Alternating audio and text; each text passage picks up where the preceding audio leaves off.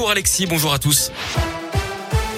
Et à la une, J-2 avant le début des vacances d'hiver. Dans notre zone, Bison Futé le drapeau orange de vendredi dans le sens des départs au niveau national avec un trafic dense à prévoir en fin de journée, par exemple en direction des Alpes sur la 40 et sur la 43. Et puis samedi, ce sera rouge dans les deux sens en Auvergne-Rhône-Alpes. Ce sera notamment très compliqué sur la 43 depuis Lyon jusqu'à Chambéry entre 11h et 16h. En attendant, ça se précise concernant l'évolution du protocole sanitaire à l'école. Les allègements prévus par le gouvernement pour la rentrée devraient être annoncés en fin de semaine ou en début de semaine prochaine.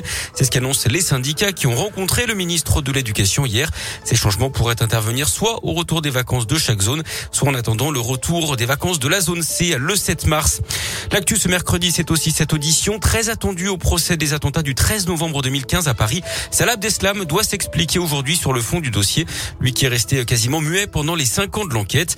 Pour ce premier interrogatoire prévu sur deux jours, l'unique survivant des commandos terroristes qui avait fait 130 morts sera interrogé sur la période précédant les attentats. Sa mère, sa sœur et son ex-fiancé doivent également être entendus, mais leur venue à la barre ou en visioconférence reste incertaine. Dans la région, EDF annonce l'arrêt prochain du réacteur numéro 4 de la centrale du budget dans l'Ain pour une opération de contrôle suite à des problèmes de corrosion. L'association Sortir du nucléaire budget demande que des contrôles similaires soient effectués sur les réacteurs 2, 3 et 5. Notez que d'autres centrales sont concernées en France par ce problème. Il avait envoyé un message de menace au Premier ministre Jean Castex mi-décembre sur le site officiel de Matignon. Un Indinois d'une soixantaine d'années a été placé en garde à vue. Est convoqué devant la justice le mois prochain. D'après le progrès dans ce message, il était question de couper la tête du Premier ministre en laissant entendre que les Français l'avaient fait lors de la Révolution et qu'ils savaient encore le faire.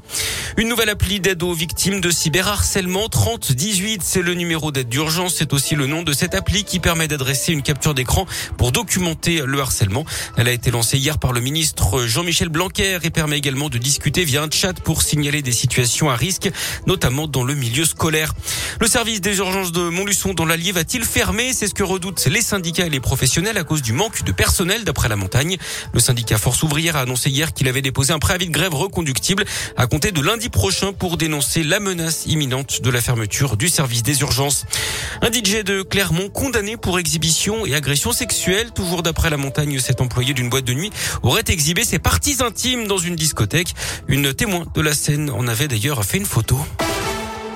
L'actu sport, c'est les JO avec des Français engagés ce matin, notamment en short track. C'est du patinage de vitesse. On suit également le snowboard cross et le combiné nordique. Quatre Français sont engagés en snowboard, cross. Et puis du ski alpin également avec euh, le slalom féminin en programme. Et puis en foot, Monaco s'est qualifié pour les demi-finales de la Coupe de France. Victoire 2-0 contre Amiens. Duel de petits poussets entre Bergerac et Versailles, deux clubs de national d'aujourd'hui. On suivra également Nice-Marseille.